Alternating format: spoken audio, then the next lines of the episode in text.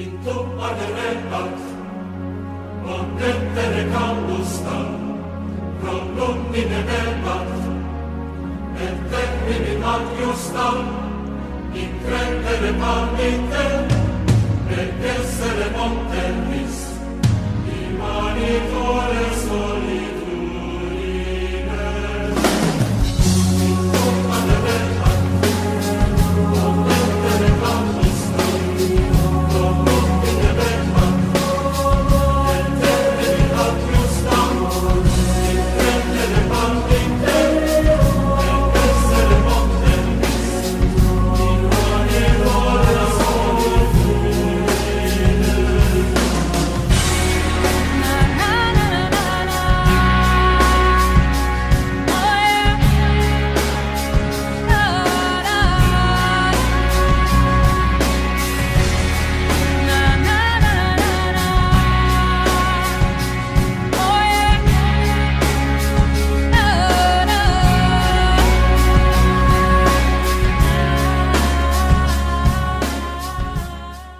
Bienvenidos al episodio 12 de la segunda temporada de Yahat, el podcast oficial del colectivo de estudios críticos sobre religiones. Y hoy un tema muy interesante y muy original. El día de hoy vamos a platicar sobre una historieta, Vidas Ejemplares, y de hecho el tema, el título del tema es así, Vidas Ejemplares, la historieta en los proyectos culturales de la derecha mexicana 1954-1974. Y por supuesto, como usted lo sabe, siempre tenemos a una especialista, un especialista en todos los temas que presentamos aquí en Yahat. Y hoy desde luego no es la excepción. Hoy está con nosotros la doctora Gabriela Díaz Patiño. Ella es doctora en historia por el Colegio de México, es investigadora del Centro de Estudios Interdisciplinarios y profesora en la Escuela Nacional de Antropología e Historia, la ENA su línea de investigación es la vida cultural religiosa en México siglos XIX y XX. Actualmente investiga sobre la circulación de revistas protestantes en el siglo XIX y además un estudio sobre el proyecto editorial jesuita llamado Buena Prensa. Sin más preámbulo y agradeciendo su gentileza para compartirnos su conocimiento y su tiempo para estar este día en Yahat, Agradecemos y saludamos con mucho gusto a la doctora Gabriela Díaz Patiño. Gabriela, ¿cómo estás? Buenas tardes, muchas gracias. Al contrario, Víctor, gracias, gracias realmente por eh, dejarme participar en este, invitarme a participar en esta charla.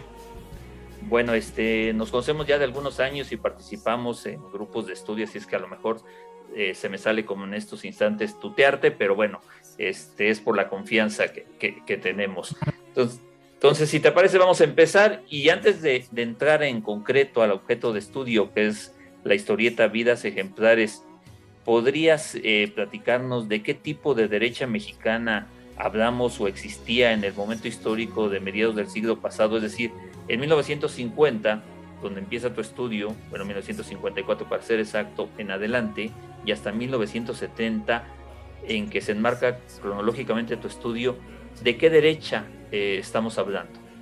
Claro que sí, me parece sumamente eh, importante eh, tratar justamente como de establecer ¿no? los tipos de derecha que se están construyendo en el siglo XX, ¿no? más, bueno, durante estos años específicamente. particularmente estoy hablando de una derecha religiosa, desde luego, específicamente eh, de un grupo, digamos, de la Iglesia Católica en México, em, que atrajo también a algunos miembros de eh, la Compañía de Jesús, ¿no? Entonces, juntos, eh, miembros de la Compañía de Jesús, con la alta jerarquía eclesiástica, conformaron, digamos, un grupo decididos, digamos, a eh, plantear nuevas eh, perspectivas eh, en torno a la relación ¿no? de la iglesia con la sociedad específicamente, dado, digamos, todo este historial que se había estado viviendo en la primera mitad del siglo XX con relación a las relaciones iglesia-estado, ¿no? Entonces, bueno, es por una parte esta derecha religiosa encabezada, digamos, por la Compañía de Jesús, y algunos miembros del Episcopado Nacional. Em, y por otra parte, eh, una derecha empresarial eh, que también eh, se está formando, ¿no? Distinta, ¿no? En la medida en la que vamos a ver elementos, sí, digamos, apegados a la cultura católica, pero también con una propuesta, digamos, eh, progresista, pero dentro, digamos, de la defensa de una eh, moralidad católica, ¿no? Entonces es, eh, digamos, un poco particular, digamos, estas características, pero es las que hemos venido observando, ¿no? Y que nos hablan precisamente de la complejidad del desarrollo de las derechas en México durante estos años. Muy bien, y bajo esta perspectiva, en qué consistía el proyecto cultural de esta derecha mexicana de mediados del siglo XX y cómo encaja aquí el proyecto de, vidas ejemplares, sin entrarle ya de lleno a, este, vidas ejemplares, pero en, qué momento encaja la, historieta dentro de este proyecto cultural.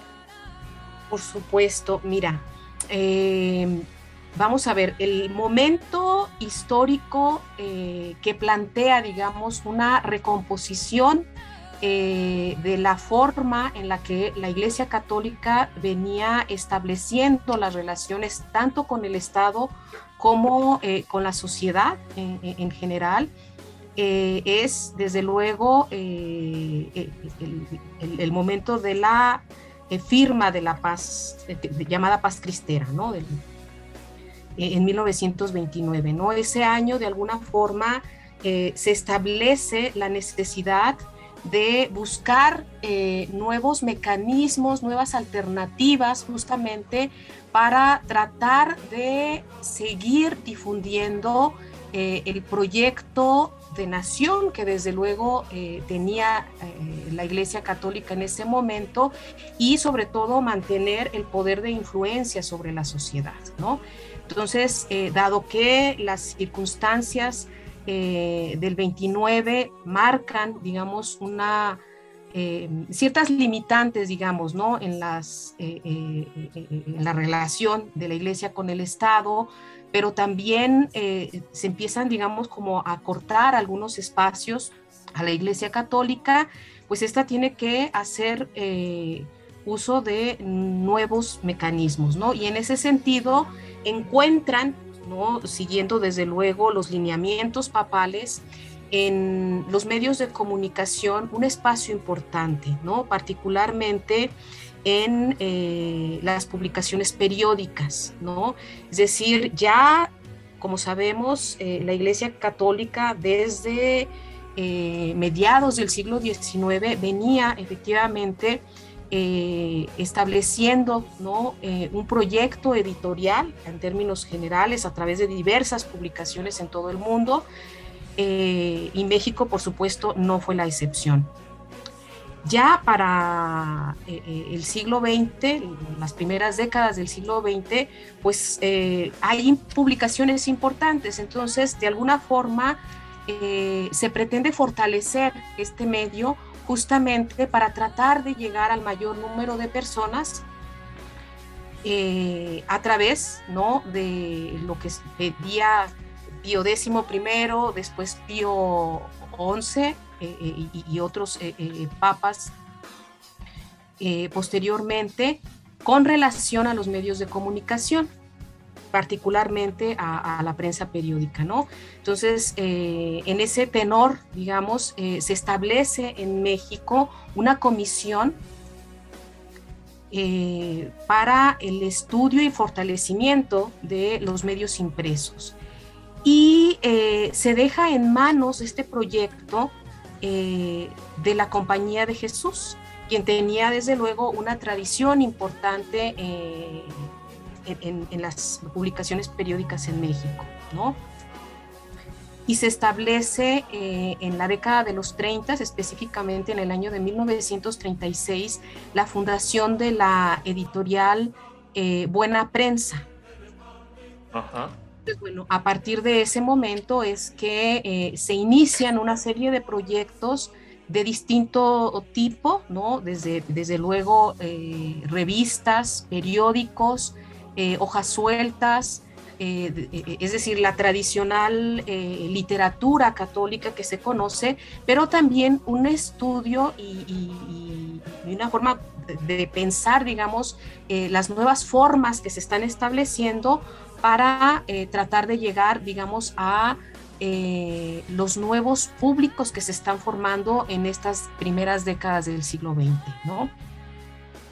Muy bien, eh, excelente la, contextualización. Y para terminar precisamente con esto de, poner las bases para que nuestro público pueda comprender mejor, eh, doctora Díaz Patiño, ¿nos podría explicar cómo está conformada Vidas Ejemplares y cuál era su objetivo en aquel 1954? Por supuesto. Esto también me parece muy importante, es decir, la relación o el momento, digamos, en el que surge la idea eh, de pensar en un proyecto eh, editorial bajo el formato de una historieta, ¿no? Eh, es importante, sobre todo viniendo el proyecto por una parte de, de, la, de la iglesia, de la institución eclesiástica católica, y de una em, empresa tan importante como fue la que conocemos como Editorial Novaro, ¿no? En ese momento. Entonces, em, hay que decir, ¿no? antes, digamos, de explicar el surgimiento de este proyecto, que em, la historieta en México, digamos, tiene un auge importante a partir de la década de los 30, y se mantiene hasta la década de los 50.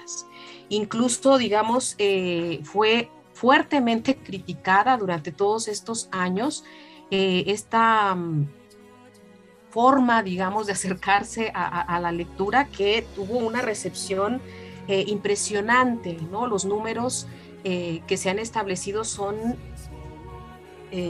inmensos, ¿no? sobre la forma en la que el público se volcó sobre la historieta, sobre todo pensando en una población mexicana de la primera mitad del siglo XX que eh, eh, prácticamente analfabeta, ¿no? Entonces, en buena medida, eh, este tipo de lectura fue un acercamiento efectivamente a, las letras, a las primeras letras, ¿no? A través de la imagen, ¿no? Recordemos, ¿no? Este formato eh, de la historieta, ¿no? En donde, eh, eh, la, digamos, em, se plantea, digamos, eso, una lectura a través de imagen y de pequeños frases que contextualizan, ¿no? Entonces,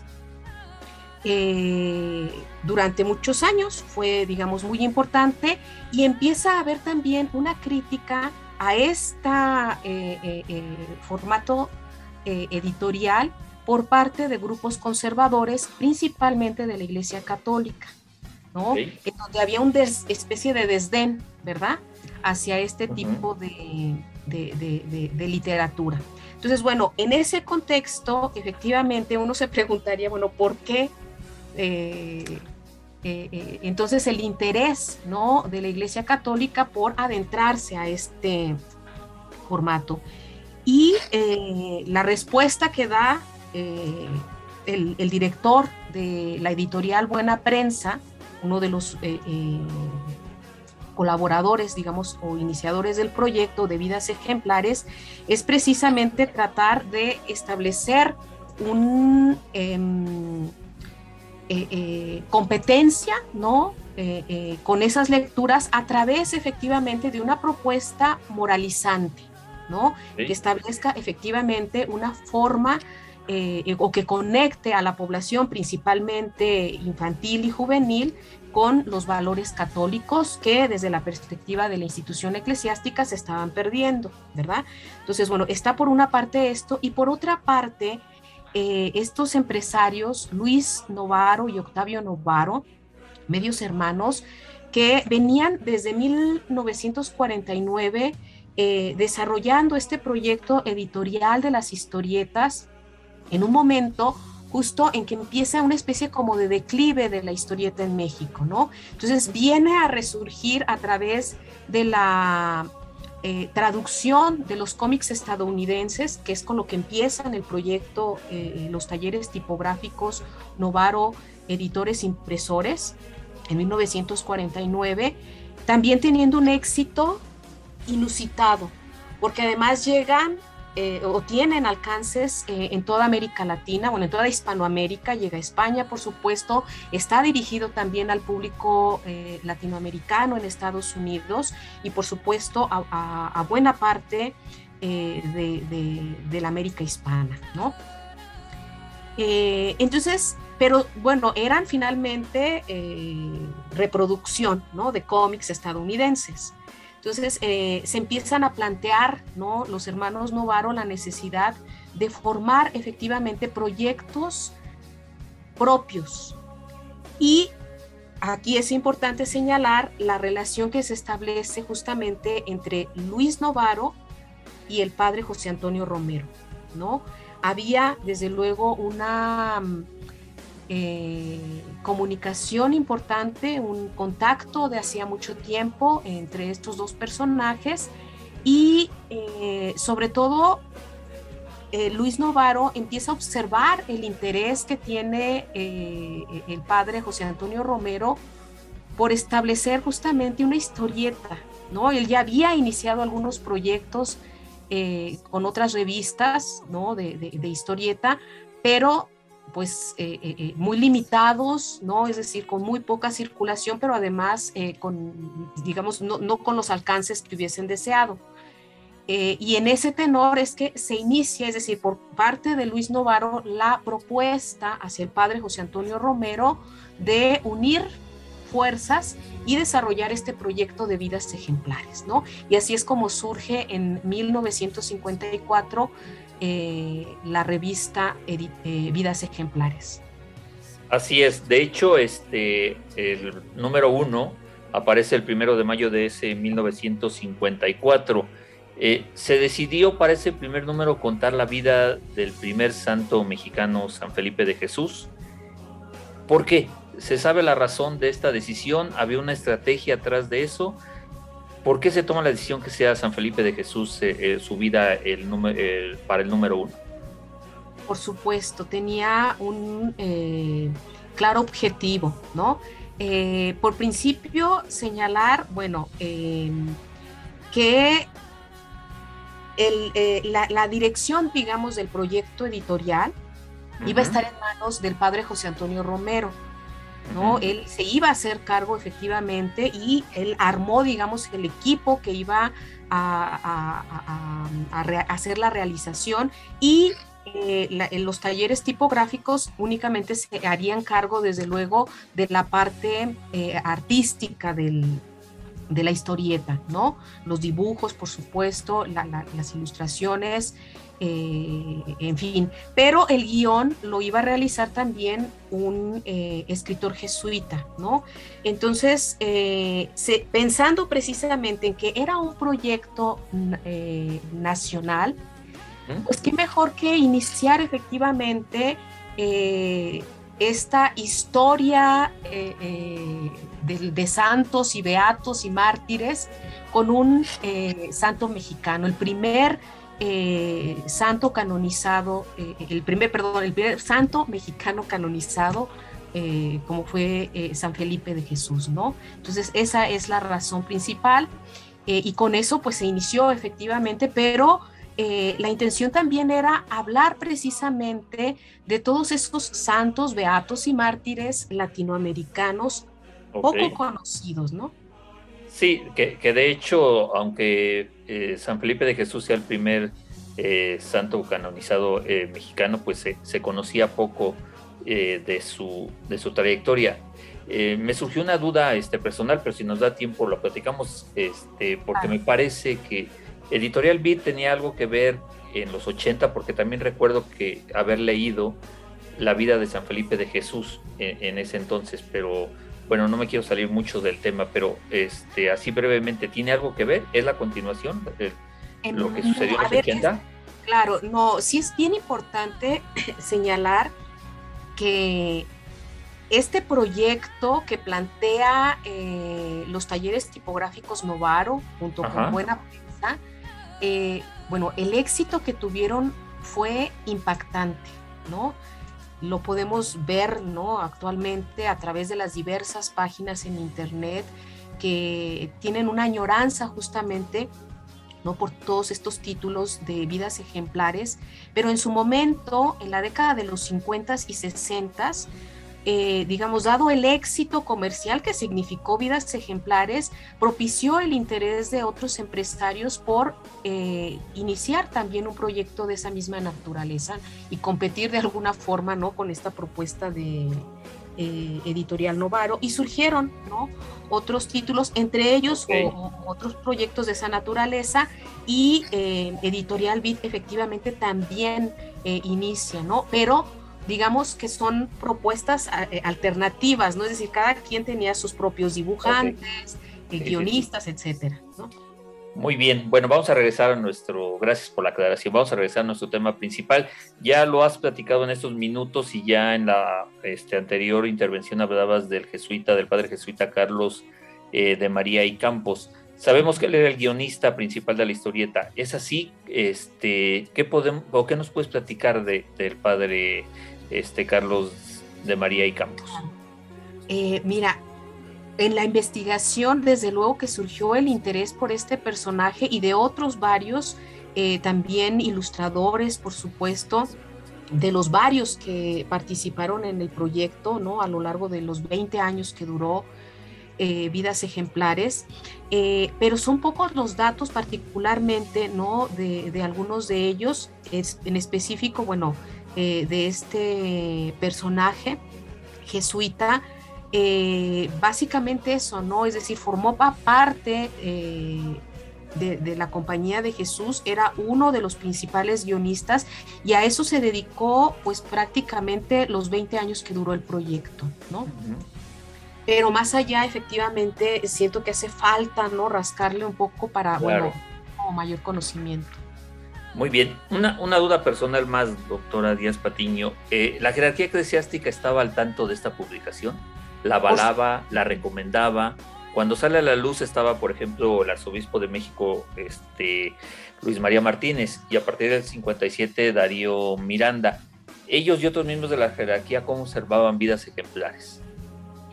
Eso me parece también muy importante, porque efectivamente eh, era un proyecto que desde luego se había destinado, es decir, em, primero señalar, Buena Prensa o el proyecto editorial de los jesuitas de Buena Prensa eh, formaba parte, digamos, de este eh, programa pastoral de acción católica, ¿no? Eh, que justamente surgió, ya lo señalaba, con la intención justamente de ir recuperando espacios que la iglesia había perdido después eh, de la guerra, de la llamada guerra cristera, ¿no? Em, entonces, bueno, en ese sentido, eh, la Iglesia Católica, pues, estoy hablando desde luego de la jerarquía católica, principalmente las altas autoridades, desde luego que estaban al tanto ¿no? de todos estos proyectos y desde luego que también em, pues eran uno de los principales em, propagandistas, vamos a decirlo, ¿no? Eh, del proyecto, en la medida justamente en que eh, se trataba de eh, competir, digamos, esta propuesta de historieta en la década de los 50, 60 y 70 con otras propuestas que estaban inundando el mercado ¿no? de historietas en el país. ¿no? Sí, siguiendo con este mismo tema, eh, Luis María Martínez, que fue arzobispo de México del 37 al 56, eh, durante este tiempo y a principio sobre todo de, los años 50, que es donde va a aparecer vidas ejemplares, eh, lanzó una campaña moralizante de la sociedad. con todo lo que usted ha estudiado de este tema, ¿podríamos o podría usted concluir que la historieta Vidas Ejemplares se ajustaba a este proyecto que lanzó Luis María Martínez o para nada o son dos proyectos distintos aunque cumplieran con el mismo objetivo? Están completamente unidos, ¿no? Efectivamente hay una em, e, e, inicio, digamos, de todo esto, de este proyecto, ¿no? De la campaña moralizante en la década de los 50 y quien nuevamente dirige este proyecto va a ser el padre José Antonio Romero. ¿no? Es decir, de alguna forma, em, este sacerdote jesuita eh, es, digamos, eh, o forma eh, parte de, toda esta estructura que se está construyendo en torno al programa pastoral de acción católica, ¿no? que es justamente la recuperación de espacios, pero también la moralización católica de la población, ¿no? frente, desde luego, a los nuevos desafíos de la modernidad que se estaban planteando. ¿no? Eh, y en ese sentido es que tanto el proyecto de moralización como el proyecto de buena prensa, como el proyecto de vidas ejemplares están íntimamente relacionados eh, eh, en ese momento, ¿no? De ahí, digamos, la importancia, ¿no? De estudiar justamente y de tratar de entender, pues, las entrañas, ¿no? De, de este proyecto editorial. ¿no? Porque efectivamente, bueno, cómo se establece justamente la relación de la Iglesia Católica, de la Compañía de Jesús, con, estos, eh, con estos empresarios, ¿no? Eh, que aparentemente, bueno, lo que estaban planteando, pues es un proyecto comercial más, se podría pensar, ¿no? Eh, pero yo creo que iban un poco más allá. Muy bien. hace unos instantes nos platicaba del padre José Antonio Romero y la importancia que tenía para esta publicación. En 1961, en que él fallece, ¿en qué cambió la historieta, teniendo en cuenta de que el jesuita fue el creador de la misma? Eh, ¿Qué cambia a partir de la muerte del padre José Antonio Romero? a la revista me refiero. Eh, desde luego fue eh, un momento importante para el proyecto de vidas ejemplares. no va a durar mucho, digamos, en cuanto a los historias que se están construyendo, ¿no? Eh, hasta ese momento, bueno, eh, no se habían repetido ningún eh, número, pero a partir de la muerte hacia el 62, 63, creo también que la muerte del padre José Antonio tuvo mucho que ver también con la em, venta ¿no? o entrega de, los talleres tipográficos por parte de los hermanos Novaro eh, a, la familia alemán, ¿no? Entonces en ese momento pues ya digamos que lo que se hace es, continúa desde luego el proyecto que era exitosísimo, pero ya se empiezan a reeditar números anteriores, ¿no? Esto estamos hablando desde el 62 en adelante, hasta el 74, digamos, ¿no? En que se publica el último número de, vidas ejemplares bajo eh, la editorial Novar. Ok. Bien, pues vamos a, continuar. Estamos entrando desafortunadamente a la parte final de este episodio, pero bueno, en su artículo, este, doctora Díaz Patiño nos platica que hubo un gran cambio. Además del anterior que ya nos explicó, eh, sucedió un cambio en el contenido. Se pasó de contar vidas de santos y de mártires para contar pasajes bíblicos. ¿Esto cómo afectó a vidas ejemplares? Mm, bueno, no, no fue propiamente, digamos, este, eh, un quiebre, digamos, del proyecto, ¿no? Sino una, eh, es decir, entendieron, ¿no? Eh, Editorial Novaro, junto con Buena Prensa, el éxito, ¿no? Que habían tenido, yo creo que ni ellos mismos, ¿no? Se habían imaginado eh, la recepción, ¿no? Que tuvo eh, vidas ejemplares en, los diversos países a los que llegó. Eh, y entonces, bueno, pensando justamente en todo esto, empiezan, ¿no? a, pensar en otros proyectos, digamos, con esta línea confesional o religiosa digamos que complementara, ¿no? Que eh, eh, permitiera la suma, digamos, ¿no?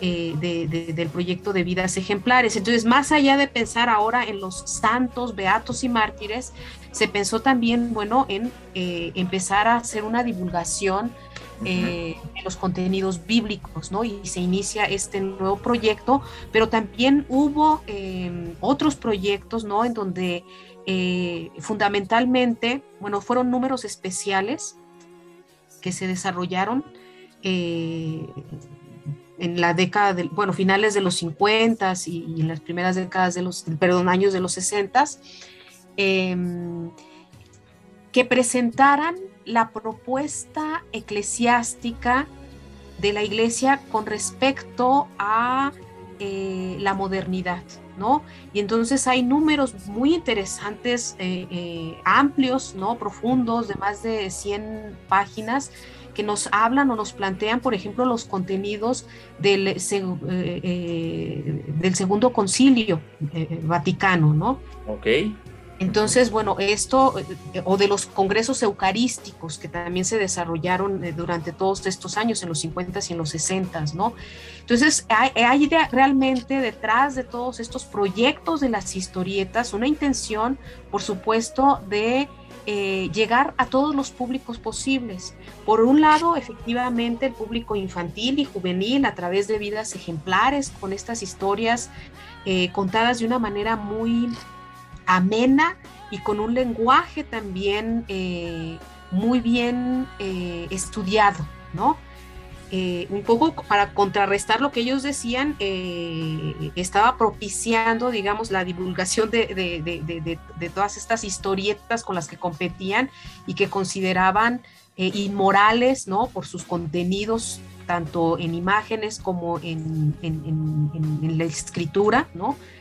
Eh, entonces, bueno, la propuesta era distinta. Y también creo que es importante señalar que todos estos proyectos de los que estamos hablando, además de vidas ejemplares, eh, contaban no nada más con la, em, el aval, digamos, de, la institución eclesiástica, del arzobispado, en este caso eh, de México, o del episcopado nacional, sino también por parte del Estado el Estado también eh, daba, digamos, su venia a este proyecto a través de la ah, autorización de la Secretaría de Educación Pública. La propia Secretaría de Educación Pública eh, eh, difundía y alentaba la lectura de, esta, de estas historietas que, por el contexto en que estamos hablando podemos considerar esto como parte del modus vivendi, ¿no? Del nuevo modus vivendi que se estaba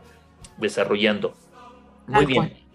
Ahora, hablar de una revista exitosa es de llamar la atención si consideramos que a mediados del siglo XX la prensa escrita y la radiodifusión estaban viviendo su época dorada, además de lo que ya ha mencionado usted de una gran competencia de revistas ilustradas que existían a mediados del siglo XX.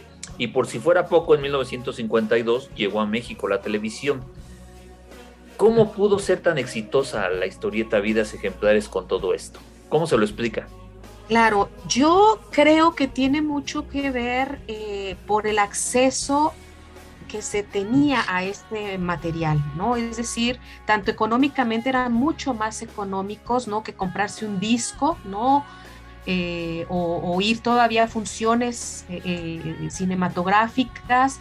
No toda la población podía acceder en ese momento a, estos medios, ¿no? Entonces, y, en cambio sí, la historieta no nada más era accesible económicamente, sino también físicamente podía ser cargado, ¿no? En el bolsillo, ¿no? Hecho rollito la gente, pero además también podía compartirse. Es decir, con una sola revista toda la familia podía tener acceso a un entretenimiento, ¿no? que era la búsqueda, digamos, de, muchas de estas familias, el, surgimiento, por supuesto, de la clase media, que también estaba en la exigencia, digamos, eh, de, espacios de, discernimiento, de, entretenimiento, ¿no? Eh, y desde luego, por, de ahí creo yo que viene efectivamente el éxito de las historietas, ¿no? O este eh, eh, resurgimiento, digamos, ¿no? De muchas de estas historietas y bueno, desde luego el éxito comercial de, que tuvo Editorial Novaro. Que, era la, más importante editorial en esos años, ¿no?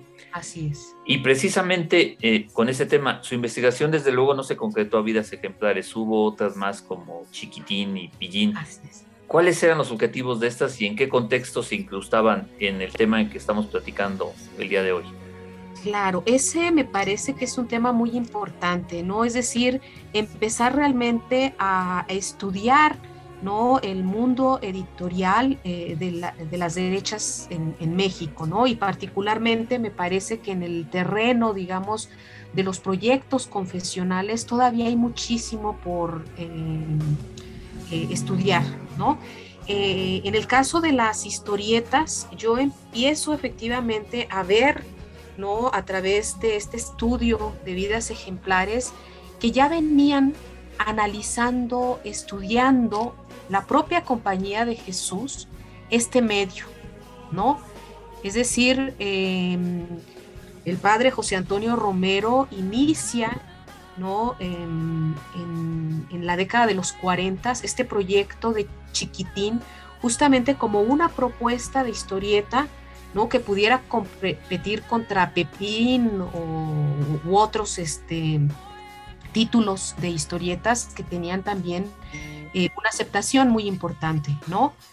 Em, y este proyecto, pese a que no tiene eh, un impacto como lo tuvo Vidas Ejemplares, ¿no? De la mano de, de Editorial Novaro, eh, tuvo una em, extensión de vida muy importante desde la década de los 40, específicamente de 1945 hasta 1962, ¿no? También, digamos que concluye eh, tras la muerte del padre José Antonio Romero, ¿no? Pero previo a este, si nos vamos más atrás, eh, podemos eh, ver otros intentos de proyectos eh, de historietas por parte de la Compañía de Jesús, ¿no? Desde la década de los 20 se empiezan a introducir en algunas revistas jesuitas estas tiras cómicas inicialmente, ¿no? Justamente con la intención de llamar al público infantil y después otros eh, intentos eh, también importantes de historietas, ¿no? Era, resultaba la infancia, ¿no? Este sector de la población y la juventud mexicana, eh, tal vez em, el, sujeto, digamos, eh, más importante para la institución eclesiástica en la medida en la que estaba creciendo de una forma importante, ¿no? Es decir, recordemos que en la década de los 40 y 50 hay un boom demográfico muy importante en México, lo cual nos habla efectivamente de una población eh, infantil y juvenil dominante eh, en, la sociedad, ¿no? Y en ese sentido, por supuesto, también la continuidad ¿no? de la cultura católica que para la institución eclesiástica eh, eh, católica estaba en peligro en ese momento, ¿no? Claro, sí, este, porque venían los tiempos, eh, tiempos de paz, ¿no? Había pasado la guerra, la Segunda Guerra Mundial, claro. doctora este, Gabriela Díaz Patiño, estamos entrando en la parte final de este interesante episodio, así es que vamos concluyendo. Y después de todo lo platicado hasta ahora y conforme lo que usted investigó, ¿Se podría decir que Vidas Ejemplares, la historieta, fue un proyecto exitoso de, de evangelización en el siglo XX? Absolutamente. Yo creo que de todas las propuestas que hubo en ese momento, ya lo señalaba, había otros empresarios que también empezaron a, eh, digamos, con otras propuestas en este mismo tenor, pero Vidas Ejemplares em, se quedó en la memoria de una generación muy amplia. ¿no?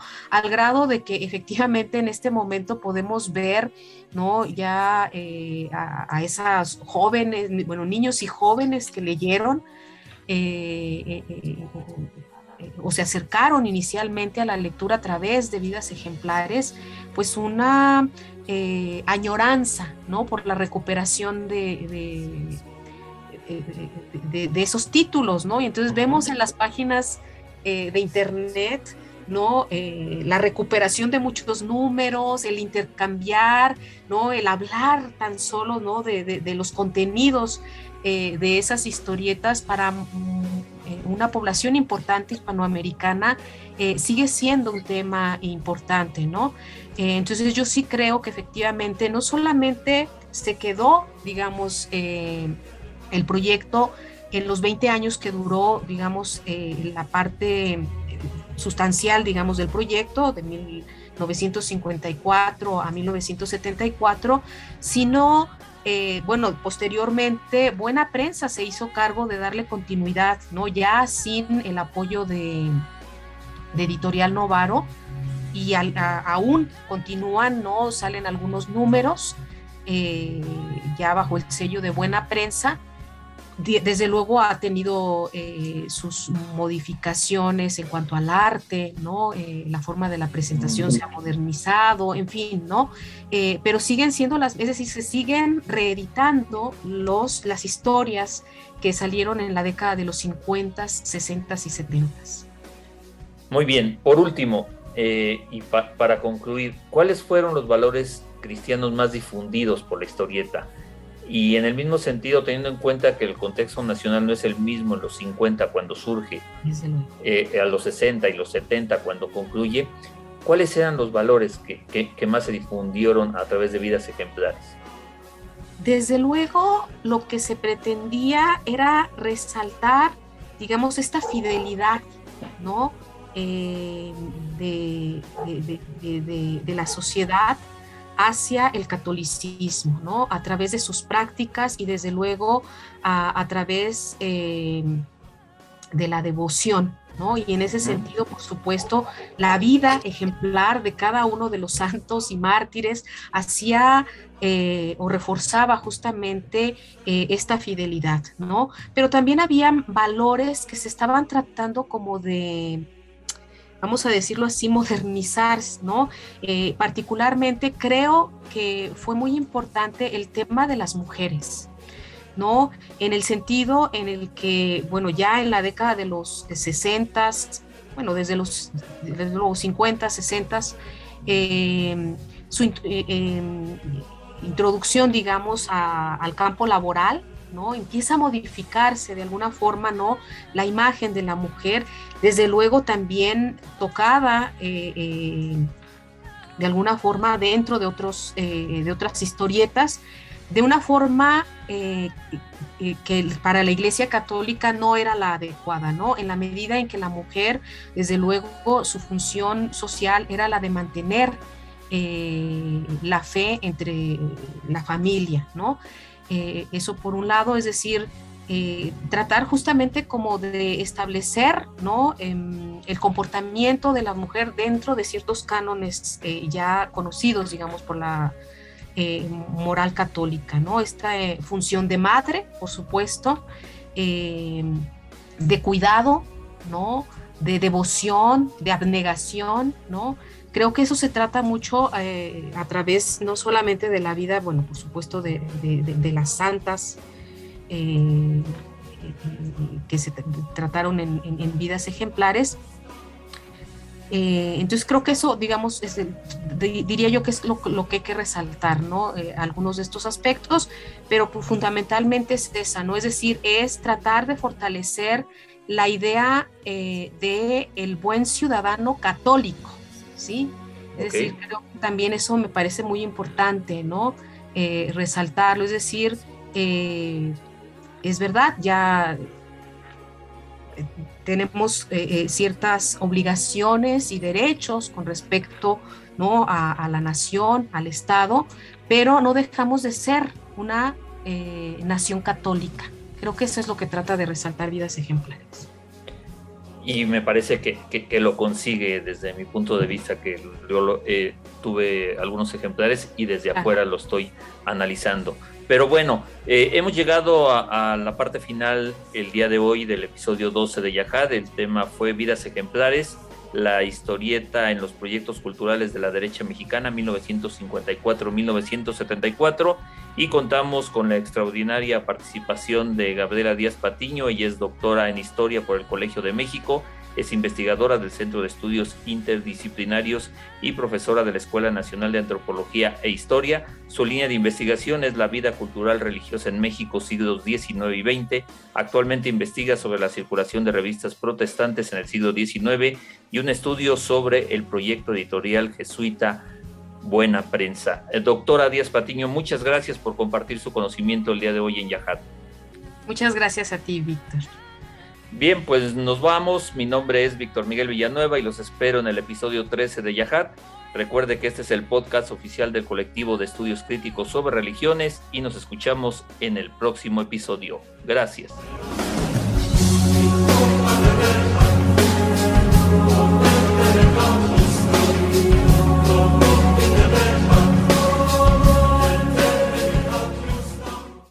El podcast que acaba de escuchar tiene el objetivo de difundir el conocimiento académico.